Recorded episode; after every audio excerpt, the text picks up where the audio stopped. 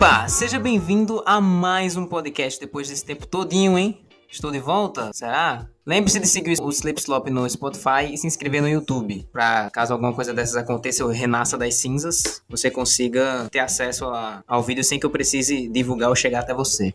Hoje, ao lado do meu consagradíssimo companheiro e idealizador desse podcast, Vitor Calil, mais uma vez com o melhor companheiro aí de conversas que tá sempre comigo e que ajudou a criar isso aqui, né? Saudações, cara. Esse, esse canal aqui foi construído a minha presença, né? Então. Com certeza. Nada mais do que voltar comigo, né? Bom, hoje, como vocês estão vendo pelo título, talvez seja um pouco vago, né? Só pela, pela expressão escola acabou e agora. É justamente isso, no, no ponto de vista e perspectiva de dois estudantes. Vitor pode falar um pouco mais da questão dele se ele quiser, né? Tipo, mas eu ainda cursando ensino médio e Vitor já terminando dele, a gente vai falar um pouco sobre. É, desempregadíssimo, né? É. A gente vai falar um pouco sobre tudo que envolve essa questão das carreiras profissionais, sobre como isso afeta a gente desde criança, o que, que a gente pode fazer, quais são as dicas para essas pessoas que se preocupam muito, quais são as causas, quais são as consequências e tudo mais. Então, primeiro tema, o primeiro tópico é a preocupação premeditada desde a infância sobre esse futuro profissional. Você gostaria Sim. de começar? Cara, quando você fala nisso, a primeira coisa que a pessoa pensa parece meio assim exagerado, mas se você parar pra pensar no fundo, isso é muito real, sabe? A sociedade, a família, todo mundo, né, já, já tá enraizado na população que você tem que ter um futuro. Não interessa o que você tem que fazer, mas você tem que ter um futuro. Ninguém fala assim, você não pode ser ninguém, né? Uh, não necessariamente você precisa ser alguém grande na vida. Por exemplo, minha mãe nunca, entrando no tópico já, minha mãe nunca foi uma pessoa que falou você tem que ser alguém grande, né? Você tem que fazer uma coisa, você tem que mudar o mundo. Não. Mas ela sempre falou, você tem que buscar alguma coisa na vida. Desde que seja pequena, mas que você se realize, sabe?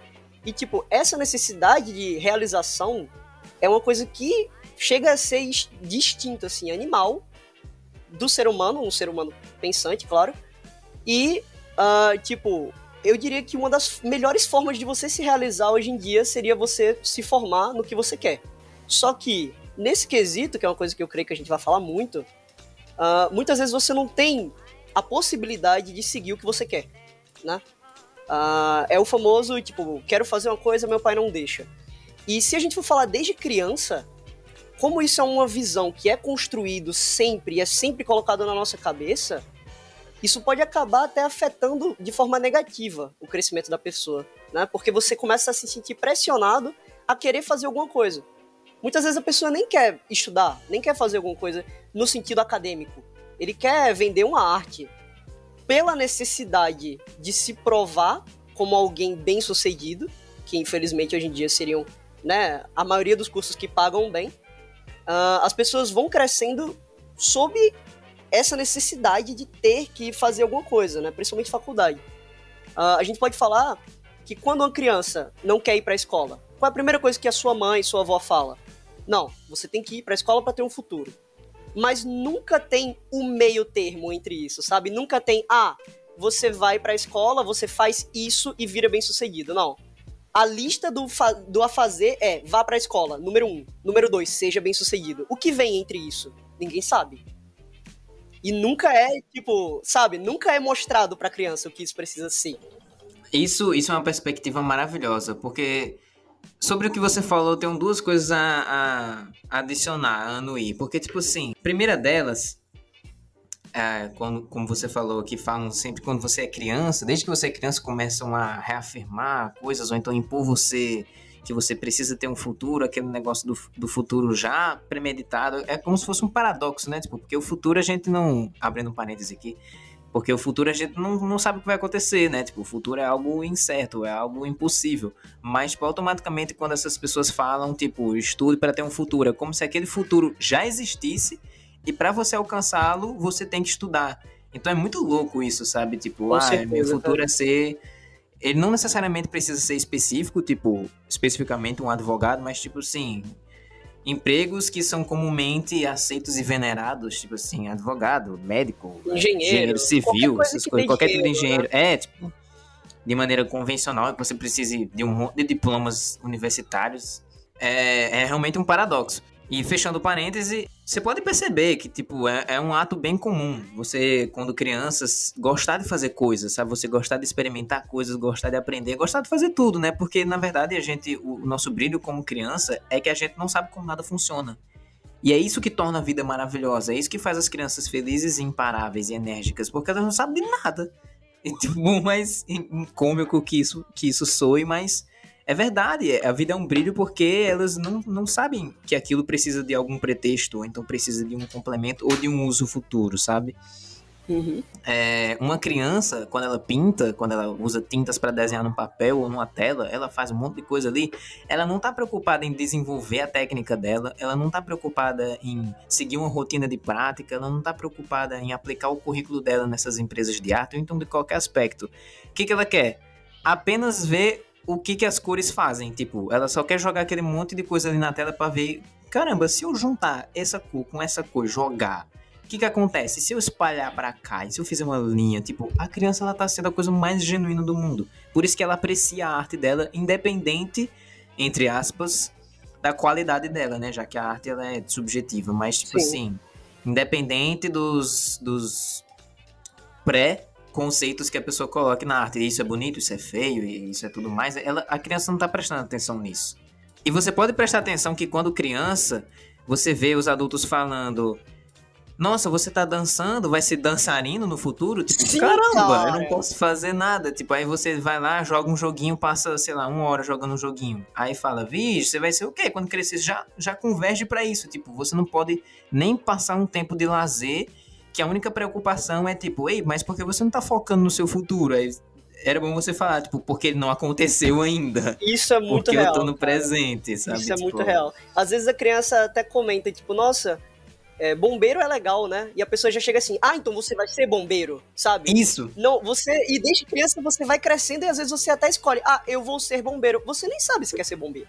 É, começa a iniciar, tipo, às vezes uma conversa como se fosse algo é, clássico, nostálgico, construtivo, sabe? Que de vez em quando você vê esse tipo de conversa em seriados ou então em filmes, tipo assim, ah, você sabe do que precisa para ser um bombeiro?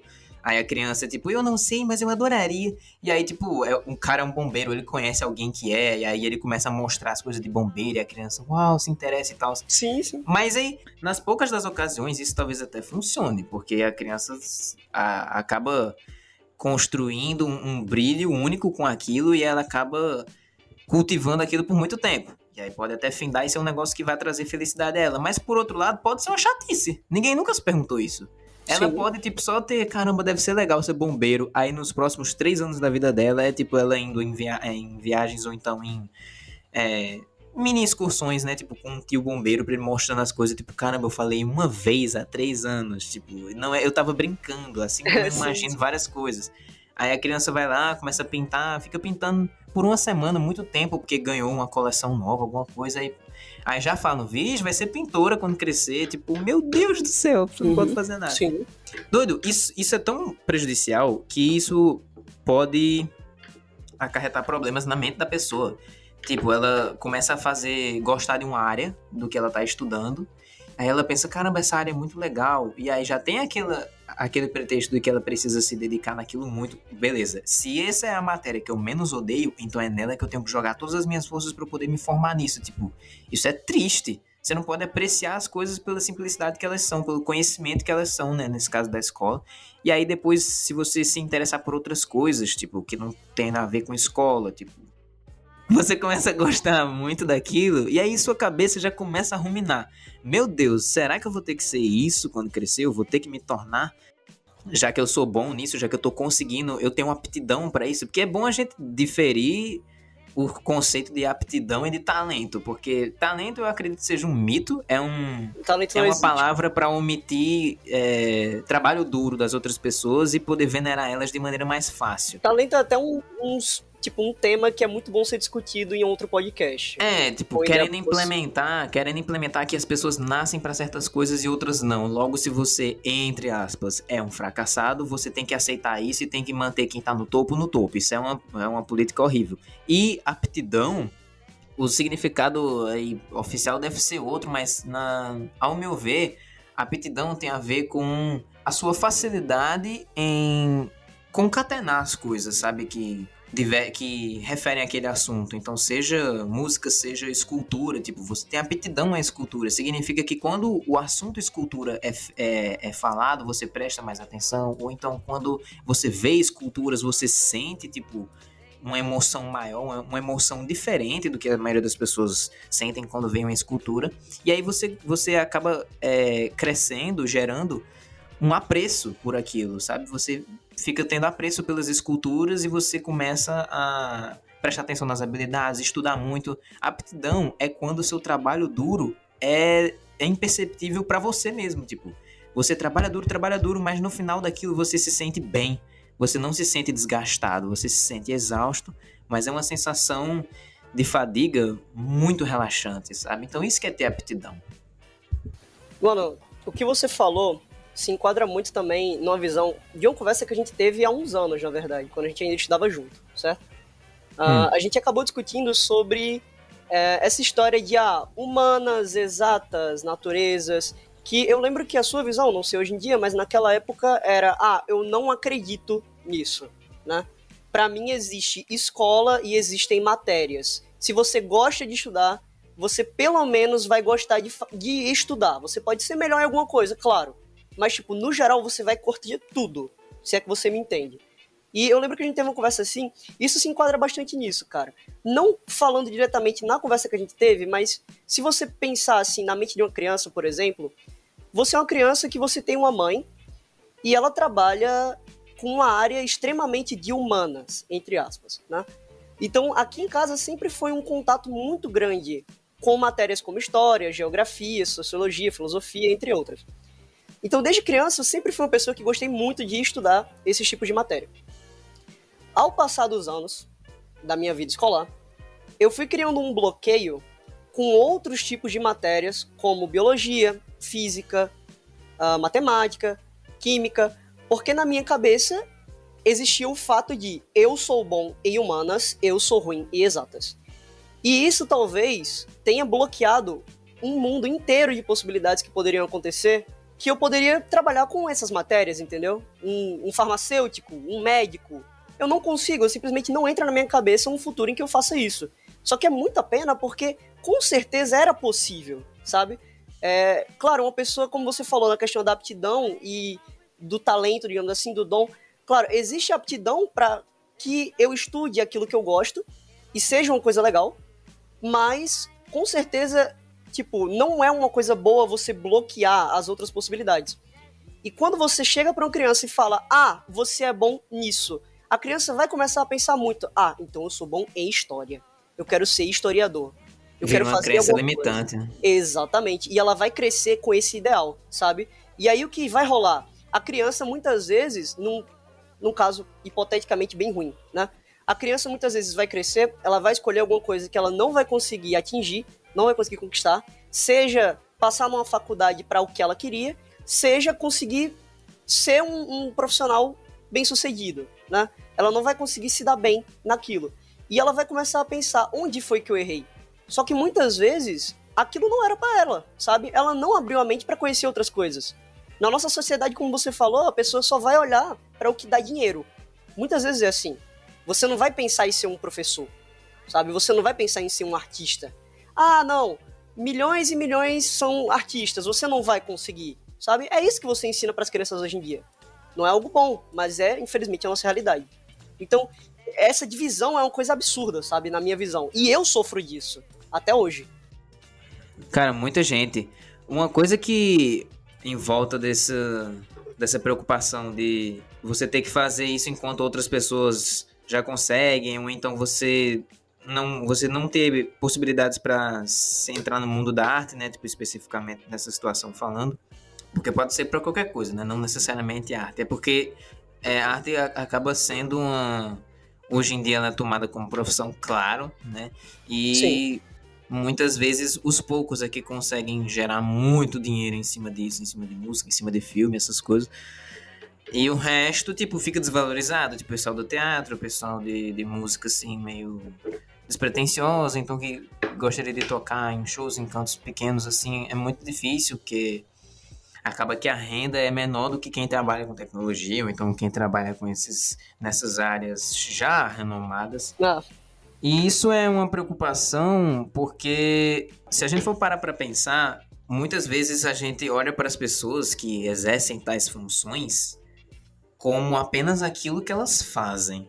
Então você acaba até se espantando quando você vê alguém, tipo, ah, engenheiro civil tocando música. Você vê um vídeo do engenheiro civil tocando piano lá, tocando muito bem.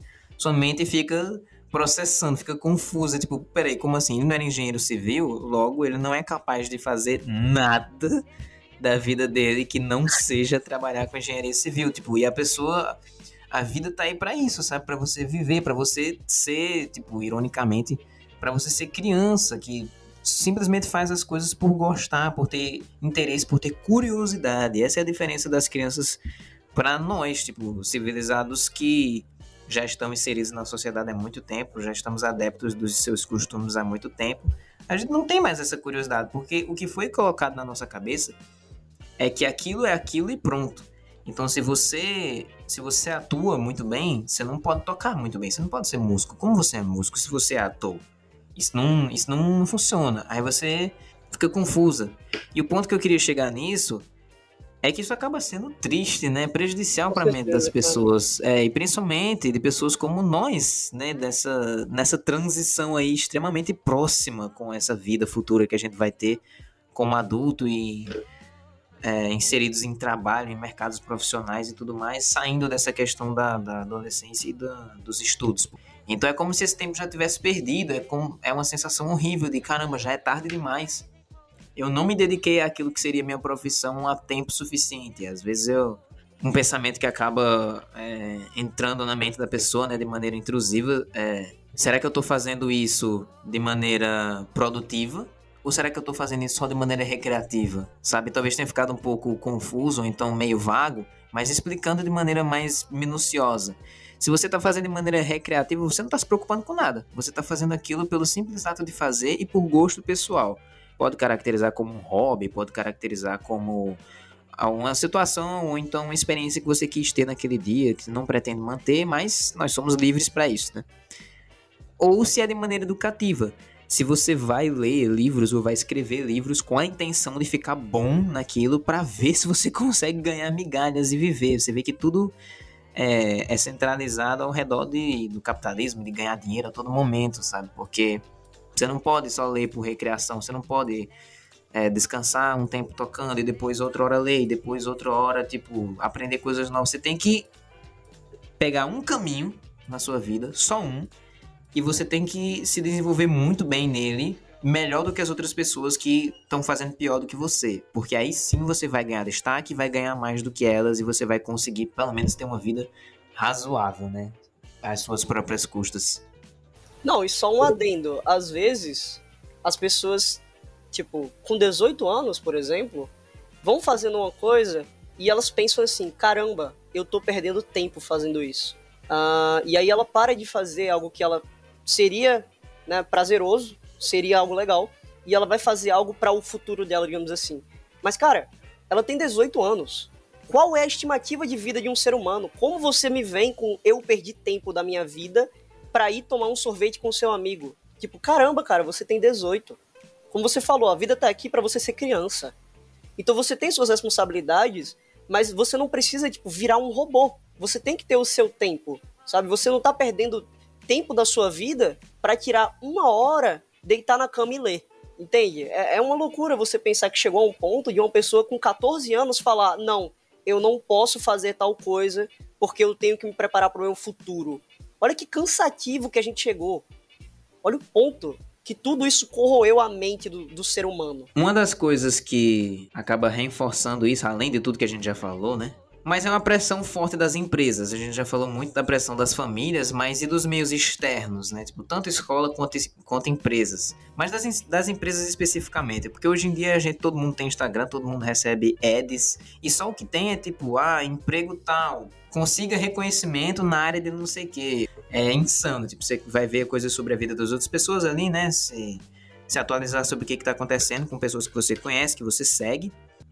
E do nada vem coisa de emprego, vem curso, vem coisas que você tem que se tem que se profissionalizar, sabe? Tipo, não tá conseguindo não sei o que, arrasta para cima nesse curso aí e pronto. Depois desse curso, você vai ter as capacidades suficientes para é, ingressar em certa faculdade ou então em certo emprego para poder ganhar salário tal. E se dizem para você, se uma empresa fala para você sobre as capacidades que você tem que ter para ganhar aquele emprego, você já não consegue ter aptidão para nada. Tudo que você já tentou. E quando você tenta para aquilo, você não consegue, é, utiliza-se como munição aquele ideal que a gente falou sobre você nasce para uma coisa e é isso. Você ou é engenheiro civil, ou você é matemático, ou é isso. Então, se você já perceber que você tem aptidão para alguma dessas áreas na infância, é isso que você tem que ser. E aí, pronto, você faz isso. E quando você é rejeitado, você não tem essas capacidades, você, você pensa, tipo, poxa, eu tentei de tudo e nada me apetece muito. Nisso que eu menos odeio, que eu até acho interessante, é saber um pouco mais eu não consigo. Então, tipo, pra que que eu sirvo? Acaba virando todo um, um dilema pessoal. E acho que uma das maiores. Não tô trazendo dados de nenhum canto, não, mas eu não, acho.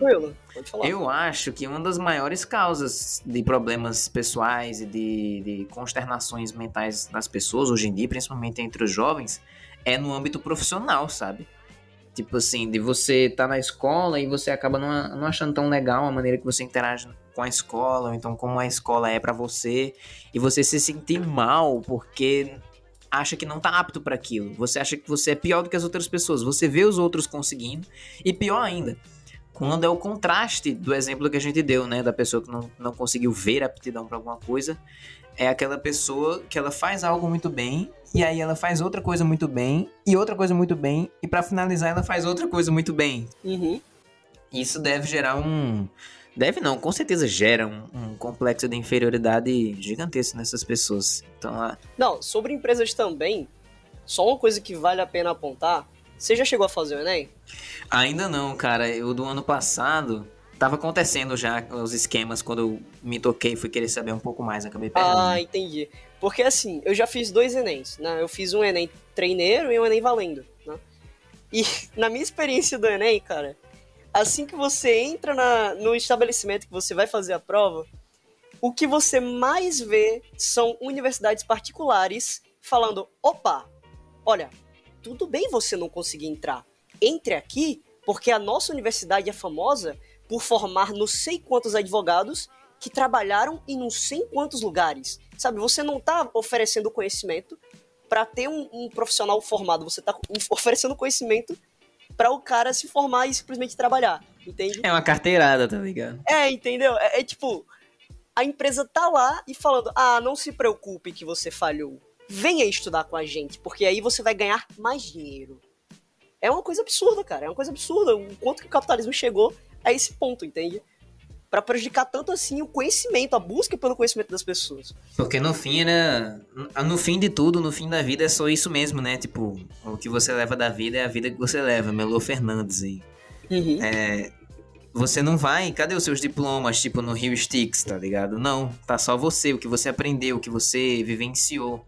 Só que isso é comercializado, tipo.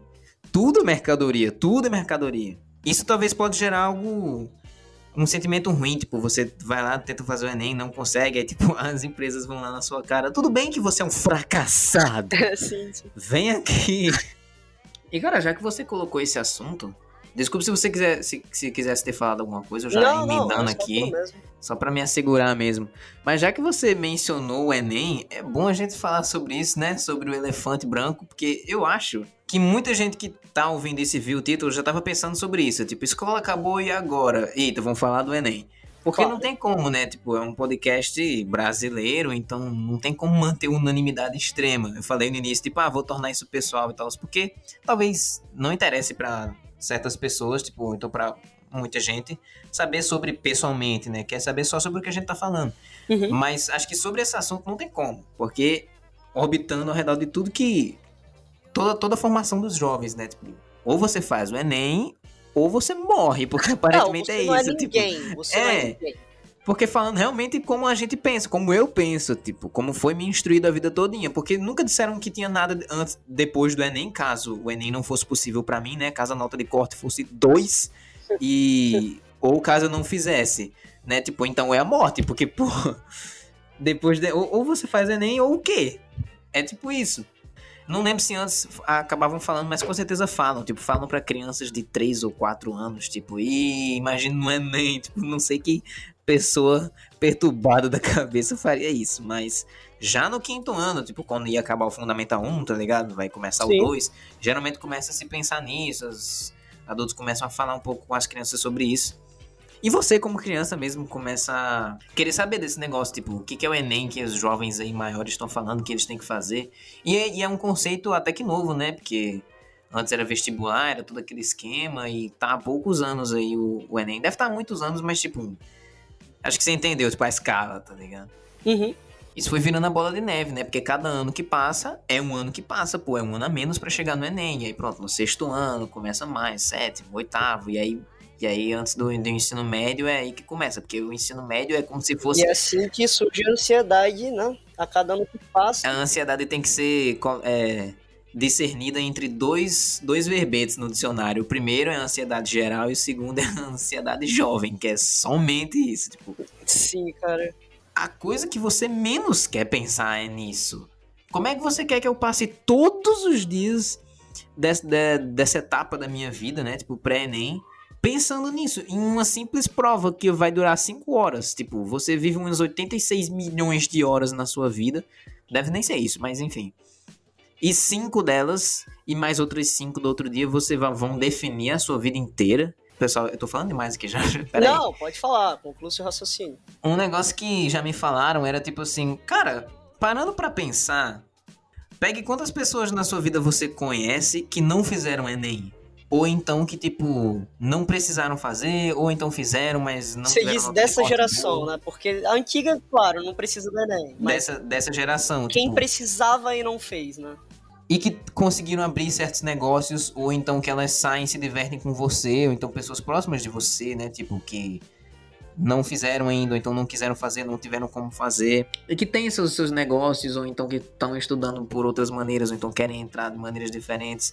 Isso é muito é muito ofuscado para mim, sabe? Eu não sei muito do que acontece no, no meio profissional, sabe? Para você ver como eu tô preparado, hein? Mas não, eu não sei, tipo... Mas é normal, você não é para saber, Paulo. Você é uma criança. Você tem 18 anos, cara. É, a sua então, vida tipo... começou agora, sabe? Você não, não tem como você saber, cara.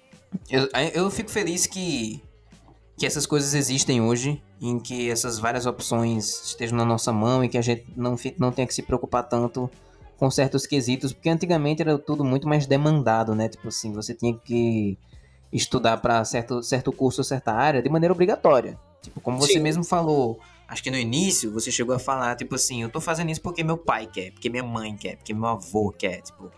Todo mundo fala hoje em dia e eu falo todo mundo mesmo, pode, pode generalizar aí. Tipo, fala que quer ser médico, que quer ser advogado. É só esses dois, tá ligado? Quer ser médico ou fazer é, direito. direito ou medicina, né? É, direito Isso ou medicina. E aí os motivos é só por causa de dinheiro. E eu acabo, como eu tô nesse meio, né? Eu estudo um pouco sobre, sobre TI, o meu curso é sobre TI. Cara, como essas coisas é, conseguem se, tipo, se desestruturar facilmente. Esse conceito, né? No caso, o conceito de médico por dinheiro e tudo mais. Porque uhum. aí você vai lá e faz um programa, grosso modo falando aqui, né? Porque a gente sabe que tem coisa por trás. Mas você vai lá, faz um programa e vende para várias pessoas. Tipo, o seu programa custa, sei lá, mil reais e você vende e várias pessoas estão utilizando esse serviço. Pode ser até mensalmente, tipo, mas mensalmente as pessoas vão pagar por utilizar aquele seu serviço na loja delas, no restaurante delas, o que quer que seja. E aí, tipo, se você vender isso para 300, 300 mil pessoas, vamos lá, seu salário vai ser gigante. O que, que vai acontecer? Você já fez o seu software. Você precisa ficar trabalhando nele o dia todinho, tipo, todos os dias da semana, todos os dias úteis de mercado? Não. Você provavelmente vai ter que ir voltar para certas atualizações, caso você veja que precisa melhorar, melhorar alguma coisa, ou para algum erro que aconteça, mas com certeza a carga horária que você vai passar naquele trabalho vai ser menos do que um médico. E outra coisa, tipo, o médico ele vai ganhar um valor grande, sim, mas o que, que ele tem que fazer? Ele atende paciente por paciente. Você não tem como, tipo, pegar 15 pessoas doentes para fazer uma cirurgia no mesmo médico, ele vai ganhar, tipo, os 3, os 15 nesse mesmo tempo. Não tem como, sabe? Então esse conceito já foi desestruturado assim, no estalar de dedos, facinho com a chegada da tecnologia. E você vai me dizer que a gente não tem liberdade para escolher esse tipo de coisa. E, e muitas vezes, na verdade, a gente não tem, né? Porque isso que eu acabei de falar acaba por ser o, o fator motivante, né? O gatilho para fazer isso. Porque a pessoa pensa, caramba, como é que eu posso ganhar dinheiro com menos esforço possível? O trabalho virou isso hoje em dia. Ah, com certeza. Trabalho virou isso. Então, tipo, quer ganhar, quer ser trader, quer fazer tal coisa, tipo, a, Olha aqui números... o meu aplicativo, eu acabei de fazer 300 reais apostando na bolsa. Sabe, ele chega assim do nada. É muito engraçado, cara, porque eu penso, mano, como é que o cara tenta, sabe, chamar alguém para um programa dele desse jeito, cara. E, e, funciona, sabe? Funciona pela necessidade das pessoas de formar um dinheiro bom fácil, né? É, pela pressão, velho, de ser alguma coisa. Tipo, ei, você já tá nos seus 22, hein, ó. Você já tá quase morrendo, mano. Então vamos ganhar um dinheiro aí, vamos fazer uma estabilidade financeira, vamos poder fazer. Vamos, vamos fazer uma poupança segura aí para poder caso alguma coisa aconteça. Caso alguma coisa aconteça, mano, nada começou. Eu tenho 22 anos. Sim, cara. Eu utilizo muito a meta. É, a meta não, mas tipo, a linha 22, a linha tênue 22 anos, porque fica um negócio até transitório, tipo até os meus 20 faltam dois anos. E são mais dois anos depois desses 22. Então, tipo assim, eu gosto muito de utilizar. Porque, até porque quatro anos acontece muita coisa, né? É o tempo do ensino fundamental 2, né? Tipo, do sexto ao nono. São quatro uhum. anos inteiros. E aí eu fico pensando, pô, quem eu conheço que tem 23, 24, 26 e, tipo, a energia deles é boa. Tipo, são pessoas, por incrível que pareça, você pensa, caramba, são pessoas normais.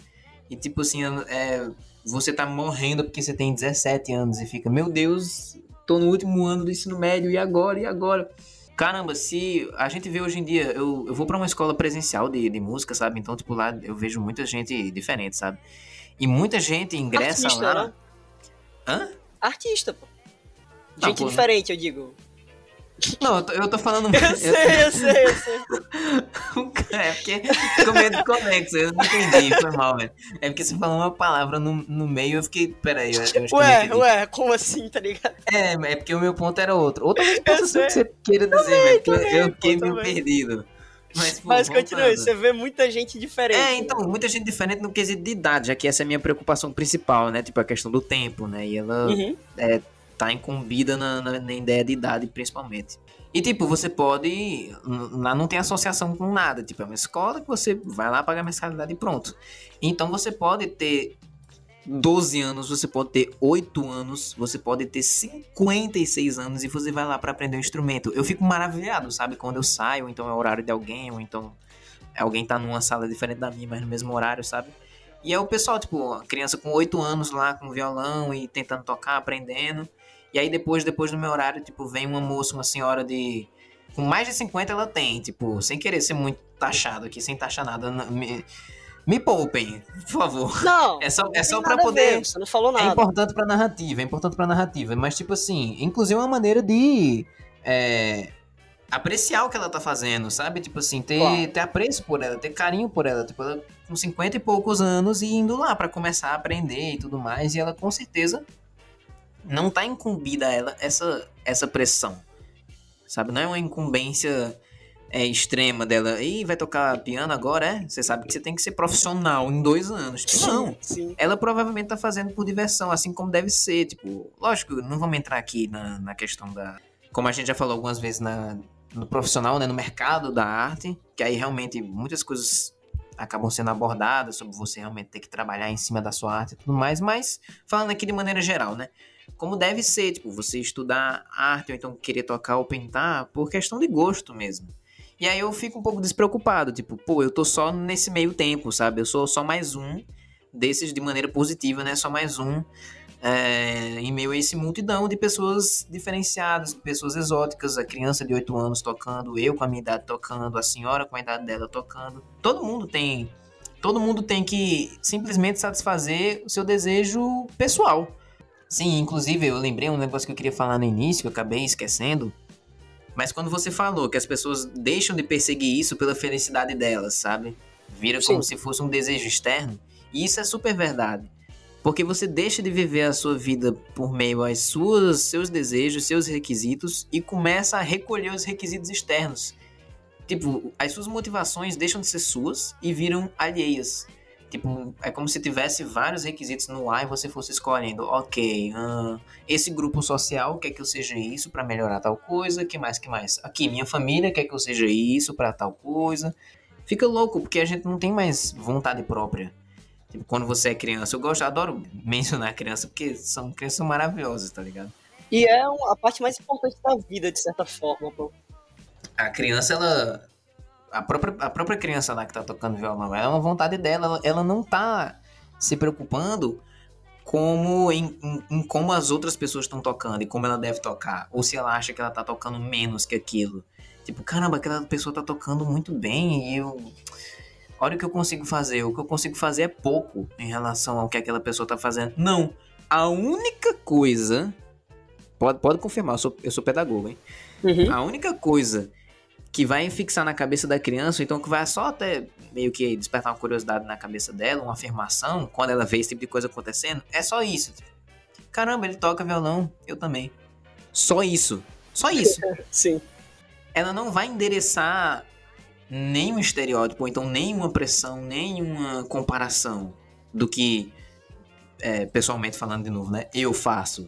Não, vai vir primeiro, essa pessoa toca, e aí já vai vir os outros requisitos, tipo, como ela tá fazendo, sei lá, a mão direita, como ela tá fazendo a mão esquerda, qual é a velocidade, ok, qual é a qualidade disso aqui, qual é o conhecimento teórico que ela tem, qual é o que eu tenho, será que ela tem mais? Tipo, você começa a fazer comparações automaticamente. Você tem que, tipo, apertar o freio da sua cabeça e falar, pera, mano, pera. Uma coisa que a gente tem que entender é que cada um tem seu ritmo e cada um tem suas vontades, principalmente, né? Porque ritmo inicia toda uma discussão de tipo assim, você gerenciar o seu tempo e de tudo mais. Agora, vontade é um negócio universal. É uma coisa que o Lucas Nutilismo falou que eu achei muito interessante era dizer tipo assim, cara, eu não, eu não vejo, tipo, a, é, dominar um instrumento a melhor maneira de você se comunicar com a música, sabe? De você Sim. conseguir fazer todas as técnicas de todas as formas e tocar todas as músicas que você ouvir. Tipo, ouviu, tocou, tipo, você é o mestre de todas. Dominar um instrumento não é o que eu quero. O que eu quero é passar uma mensagem, transmitir minhas emoções e minhas mensagens por meio do meu instrumento. Então, eu sei que a minha técnica hoje provavelmente não é a melhor de todas, não é a com mais destreza, mas ela me satisfaz, eu me sinto bem tocando violão daquela maneira. É uma conexão, cara. É uma conexão. E você vê que essas preocupações saem até, tipo, vão além de só, ah, qual o meu futuro, o que eu vou escolher para fazer, né? Você vai conseguir, digamos que você entra numa faculdade, você vai se formar, mas você ainda tem todo o resto da sua vida para se preocupar com o seu trabalho, com a sua família. Você tem outras partes da sua vida, só que como a gente é ensinado é, não, trabalhar igual a futuro, sabe? É só isso. Ninguém te ensina outra coisa que não seja seja um homem bom, né? No caso da gente, nós dois, por exemplo, uh, seja um homem bom e trabalhe, bote dinheiro na mesa e pronto, comida e etc. É só isso. Ninguém te ensina os prazeres da vida, se é que você me entende, sabe? Então, tipo, Com você certeza. tem todas essas preocupações, isso excede até a parte do estudo e não tem o que você fazer. Porque todo dia é uma construção, eles constroem um prédio na sua cabeça, assim, sabe? Com essa ideia. E todo dia vão lá e voltam ao mesmo ponto. É, todo dia vai lá, bate na porta do apartamento 1, depois no 2, depois no 3, até ocupar, até ocupar todos os apartamentos da sua cabeça. E ninguém te explica que, na verdade, tipo, dar errado, falhar, desistir é algo normal, sabe?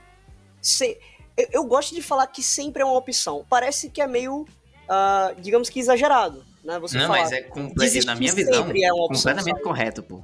Pra mim, desistir sempre é uma opção. Sempre. então, tipo. É, não, é meio, é meio tipo, é, então. depressivo, então, né? Meio assim, melancólico. Pode eu tô ser, rindo cara. pelo fator cômico, porque é verdade, por mais Mas que seja é verdade, dito o contrário. Cara, é verdade. Desistir sempre é uma opção. E, tipo, você vai desistir de muitas coisas na vida. Não tem como você ser um protagonista de filme, um super-herói que nunca desiste de nada, né?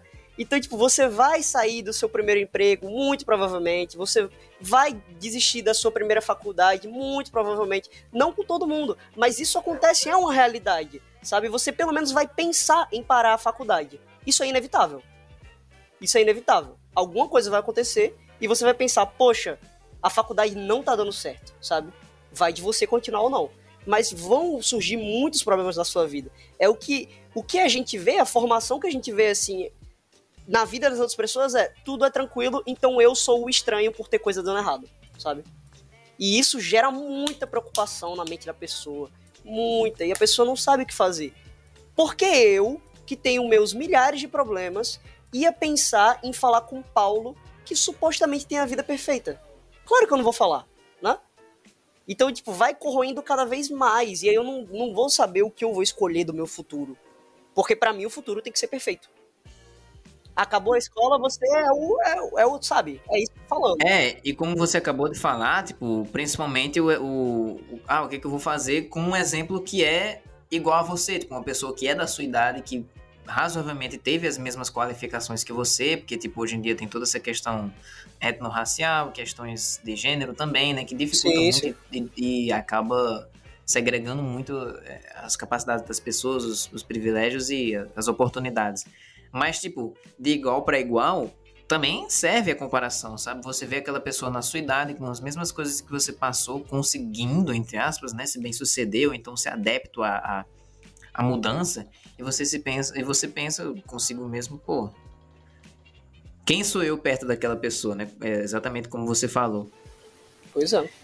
Uma das coisas que eu mais gosto de fazer é escutar histórias de pessoas é, mais velhas, de pessoas que praticamente já viveram a vida toda, sabe? Tipo, Sim, experiências. Hoje, né? é, hoje elas vivem para contar dessas experiências. É um negócio muito louco. É, você vive a sua vida todinha para no final você compartilhar seu conhecimento e sua sabedoria com as pessoas ao seu redor, com sua família, então com seus amigos, ou então seja de maneira publicamente, né? Tipo, para quem fez história é, e hoje está nos livros, ou então está tá na mídia e tudo mais, de maneira positiva, né? Como os grandes ativistas da história.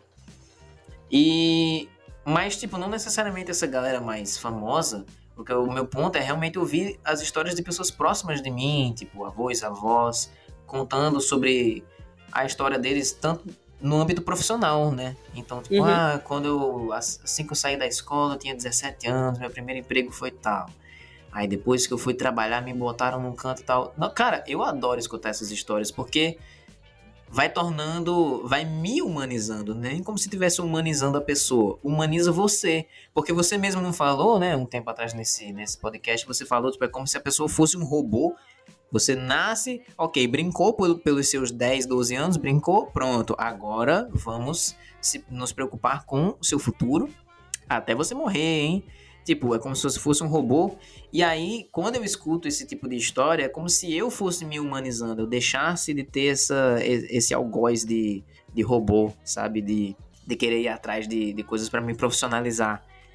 Faz com que você crie na sua cabeça a possibilidade e a, a, a pujança, né? Tipo, o vigor para você se reinventar, para você uhum. fazer coisas novas. Porque geralmente nessas histórias que eles contam, é, os empregos são completamente diferentes. Tipo, ah, o primeiro claro. emprego foi em tal coisa, o segundo foi em tal coisa, o terceiro foi, sei lá, tipo, em administração.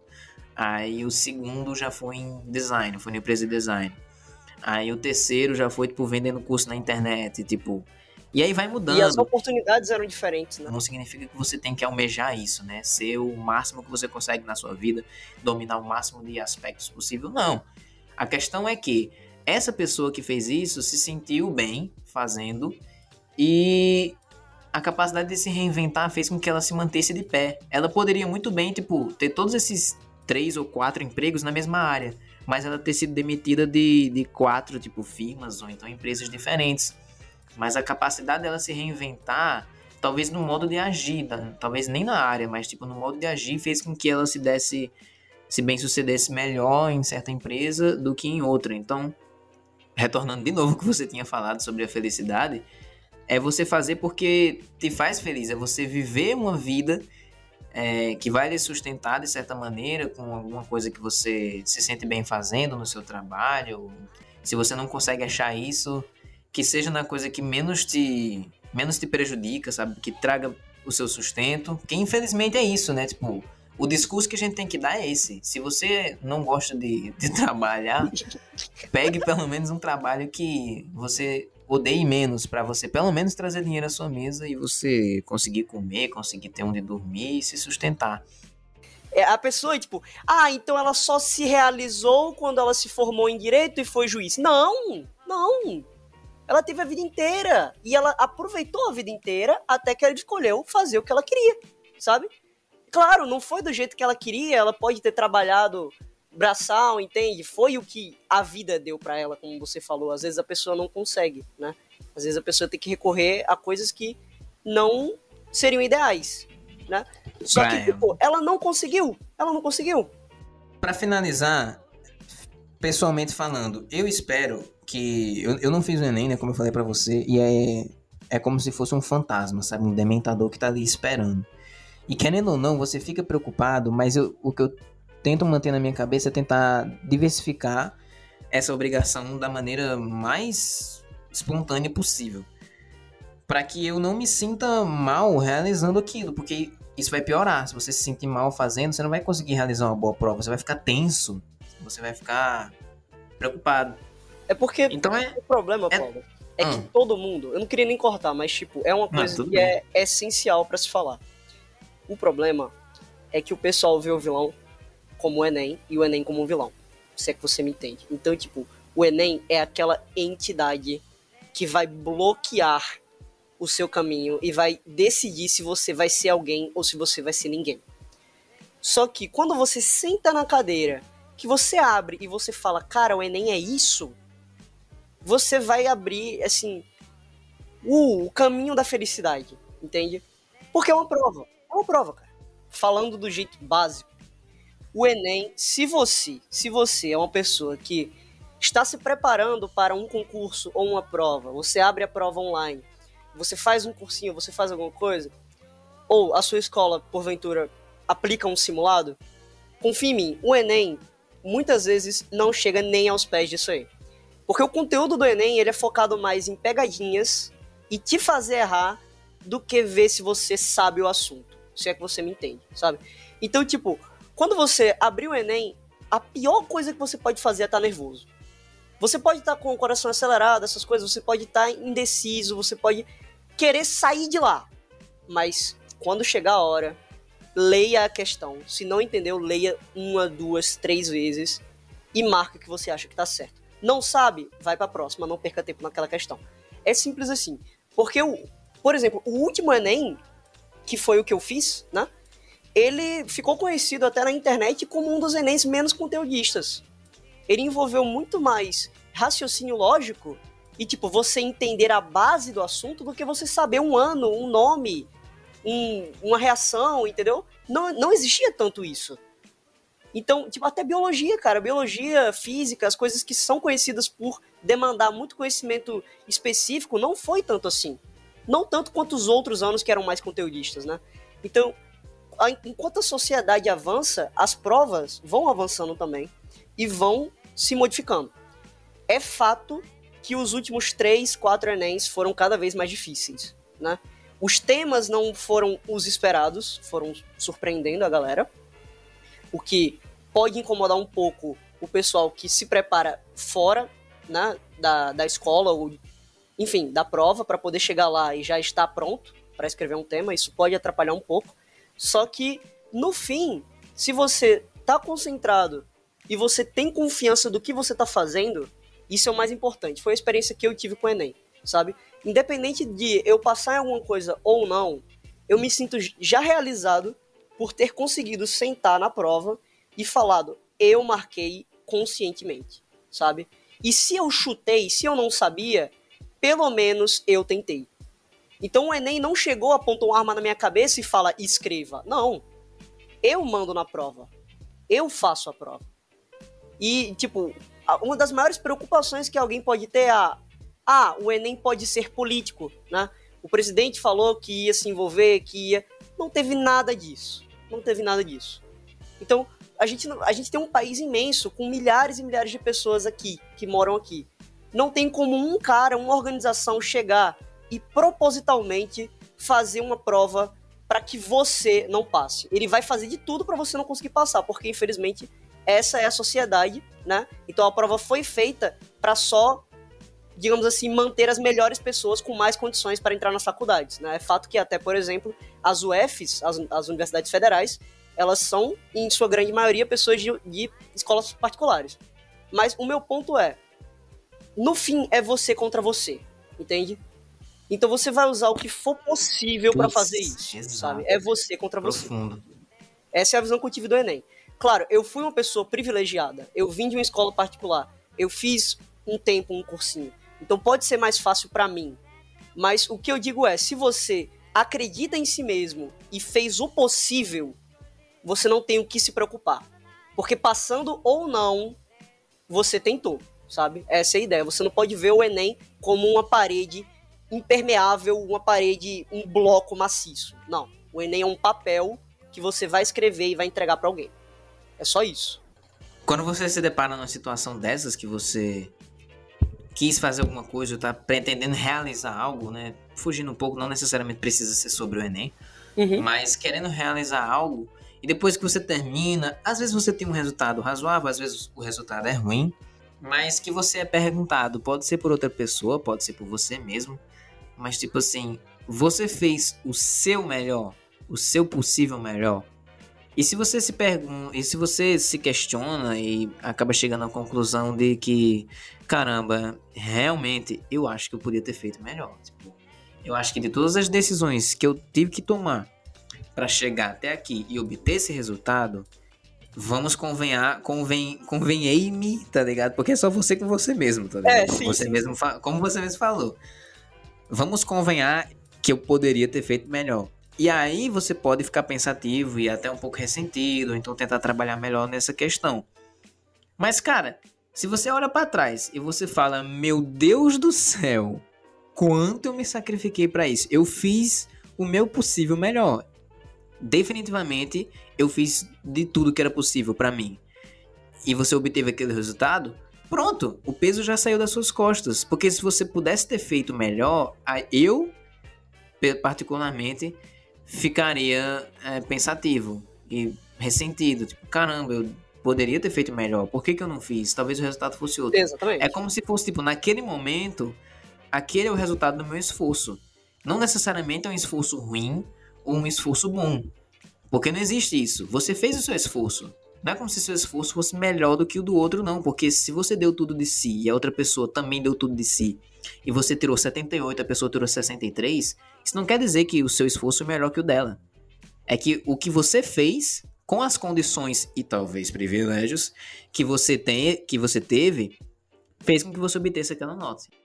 Eu com certeza não vou ficar preocupado com realizações futuras, sabe? Tipo, eu, eu quero, eu quero para mim me sentir feliz em momentos em que eu não, eu não necessariamente esteja devendo algo para alguém ou para alguma empresa, sabe? Eu não, vou, eu não vou ficar querendo me martirizar porque eu não tentei de tudo na minha vida, sabe? A vida que eu levo já é boa, as pessoas, é, as pessoas que estão ao meu redor, sabe?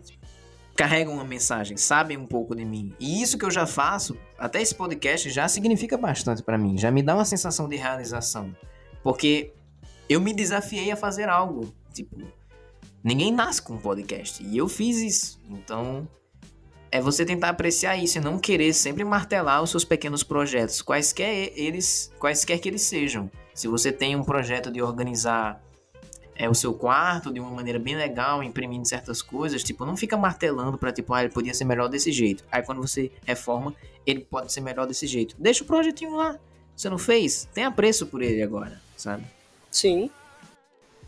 É, mas o mais irônico ainda é eu escolher fazer direito. E eu não serei hipócrita, eu vou falar que uma grande parte da minha razão de fazer direito, claro, existe a porcentagem de querer fazer direito, porque você sabe que desde criança, né, a gente conhece há muito tempo, eu sempre gostei muito de discutir, gostei de entrar e fazer as coisas, provar o meu ponto, né? Então, tipo, Isso. advogado é uma certa aptidão para mim, só que a minha verdadeira paixão era ser professor de história, né? Eu queria ser professor. Só que aí entra até no que a gente já falou, né? O meu pai chegou e falou, tipo, não, cara, não, você não pode ser professor de história, sabe? E ele não fala isso porque ele se decepcionaria pelo meu futuro como um professor de história, não. Mas é pelos perigos que, que tipo, essa decisão poderiam proporcionar para mim.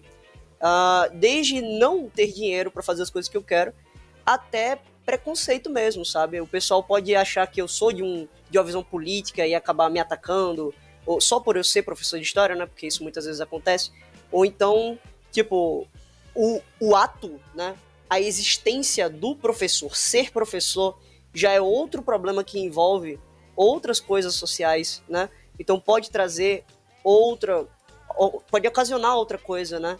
Já esse fato. Então, tipo, meu pai ele se preocupa muito com isso. Eu não vou dizer que eu concordo, mas eu pelo menos tento entender o que ele tá falando. E, assim, para evitar uma briga com minha família, e é claro, meio que me rendendo um pouco a esse sistema, eu penso em trabalhar envolvendo direito, que é uma coisa bem próxima de história, se a gente parar pra pensar, né? Então, é. tipo, eu escolhi o mais próximo de história que ia me satisfazer, só que uma coisa eu tenho certeza na minha vida. Não é nem morte, porque a gente não sabe nem se tipo, a ciência vai burlar isso de alguma forma enquanto a gente tá vivo, né? Se vão descobrir alguma maneira de você dar upload na sua mente na internet, enfim. Então, no mundo de hoje em dia, você não pode nem dizer que tem certeza que vai morrer. Mas uma coisa eu digo que está certa: eu vou fazer história. Em algum momento eu vou fazer história, sabe? Nem que seja numa faculdade particular, com o meu trabalho já envolvendo direito, essas coisas, mas uma coisa eu vou fazer, porque, como minha mãe sempre fala, você tem que buscar se realizar. E se realizar não precisa necessariamente envolver trabalhar com algo que você quer, né? Você pode Isso. fazer alguma coisa que você vai ser feliz fazendo aquilo. E o que eu acho que vai me fazer feliz é fazer história, entende? Então é uma coisa que eu vou buscar, pelo menos isso. Cara, e esse eu, esse eu acho que é um mantra do, desse episódio todinho. Tipo, é exatamente isso que você falou. Como eu disse, você é o cara das palavras. Tipo, é exatamente isso. Você tem que se realizar de alguma maneira. Pronto, quer sumarizar esse episódio? A única coisa que você deve almejar é sua felicidade pessoal. Você tentar se realizar. E isso não precisa envolver o trabalho. Pronto, é isso. Sabe? Sim, pois é. Uma das coisas legais é que a gente, tipo, em vários pontos da nossa vida acabou brigando e aí depois, tipo, se reconciliando em algum assunto ou então alguma coisa. E tem, tem vários pontos em que a gente acha ideias contrárias. Mas é sobre isso. E é, é sobre... a diversão da coisa, pô. A diversão da coisa, entende? É, se você viver na sua mesma bolha, pô, como é que como é que você vai desenvolver inteligência emocional para lidar com seus problemas pessoais ou então para alguma ocasião diferente aconteça, ou então para estar tá aberto às ideias do mundo, ou então saber ajudar as pessoas, porque é isso, é saber ajudar, só que você não vai sentir empatia pelas pessoas é, sem um mínimo de contato com diferentes vivências. Né? Ah, com certeza, cara. E, e o principal é abrir a mente, né? E muitas vezes ninguém é uma fortaleza impenetrável. Eu já mudei minhas ideias por algo que você falou, entende? É algo normal. E isso tem que acontecer, na verdade. Idem, vice-versa também.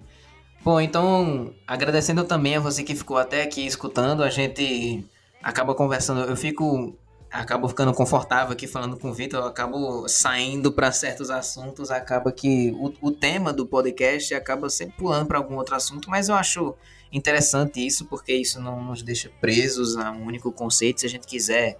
Até porque o podcast é meu, né? Primeiramente, o podcast é meu. E segundo, isso faz com que a gente tenha liberdade, se quiser adicionar algum comentário de alguma coisa.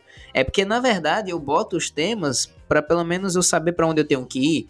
Porque se fosse, tipo, pelo menos eu, eu não consigo fazer como uns podcasts tradicionais, sabe? Esses que já estão. Esses que se consolidaram aí. Sim. Porque, pô, eu quero ficar falando para sempre, tipo.